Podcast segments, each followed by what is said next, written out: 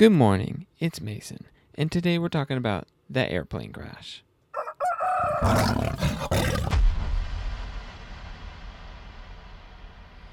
All 737 MAX airplanes were grounded by Boeing after a fatal crash in Ethiopia.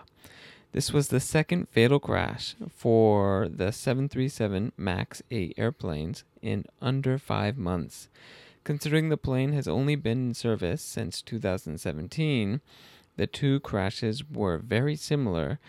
People suspected that the airplane may be at fault. Passengers began to panic and change flights, which led to airlines and countries grounding the 737 MAX flights, which eventually led to all the flights being grounded by Boeing, uh, the aircraft manufacturer. All right, welcome back. Uh, that was a kind of a long one. This one is in the news. The 737 MAX Boeing airplane, which is a big airplane that travels all around the world, had two crashes. Uh, and the most recent one was in Ethiopia. So, uh, as always, let's get the gist. What is this saying? Uh, this is saying that that airplane is dangerous. People are worried. So, no one is flying the airplane. Uh, the airplane cannot fly anymore because people are worried. Uh, that's what it's saying. So uh, let's go into the vocabulary. Uh, vocabulary word number one grounded.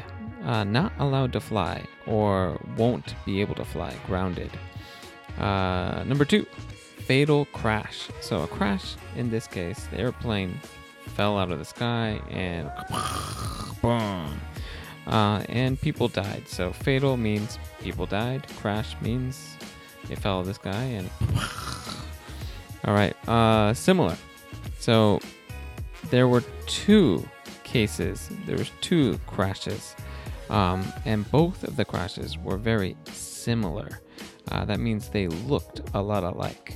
Uh, they both took off, and within 15 minutes or so, uh, the pilot was radioing for help, saying there's something wrong, and then all of a sudden they both crash. They they headed down to the ground. All right. So because there were two crashes and they were very similar or they're very much alike, almost the same, uh, people suspected the airplane was at fault. So suspected means it's when you think something but you're not you're not quite sure. You don't know if it is the airplane's fault or not. They have to look it up, but people think it might be the airplane's fault because there's two crashes that are almost exactly the same. All right, um, and let's see.